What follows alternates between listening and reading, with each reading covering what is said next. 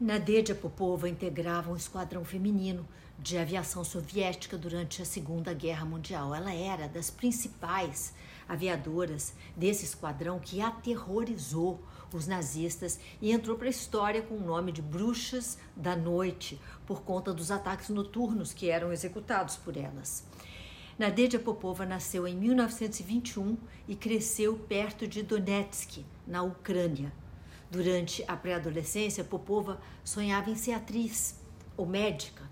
Suas pretensões mudaram rapidamente quando a jovem viu um avião pousando pela primeira vez perto do vilarejo onde ela morava. Popova decidiu que queria ser piloto e passou a frequentar uma escola de aviação aos 15 anos de idade, sem que os seus pais soubessem.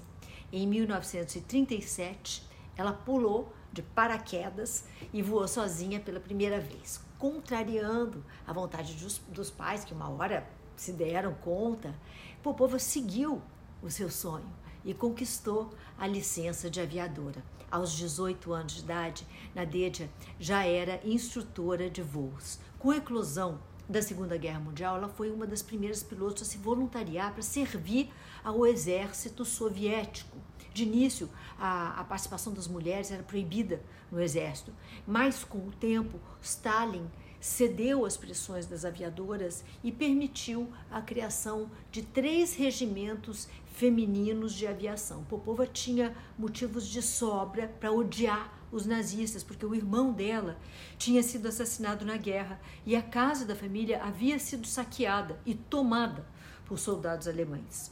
Talvez tenha sido isso que fez de Nadeja Popova uma das mais disciplinadas e eficientes aviadoras da Segunda Guerra Mundial. Ela completou 852 missões durante a guerra, dos de, é, 18, é, 18 dessas numa única noite por conduzir aviões biplanos que serviam como é, pulverizadores agrícolas e que não tinham aparatos militares, o regimento feminino de aviadoras só era autorizado a atacar durante a noite. Ainda assim, essas meninas fizeram estrago a ponto de entrarem para a história com o apelido de bruxas da noite.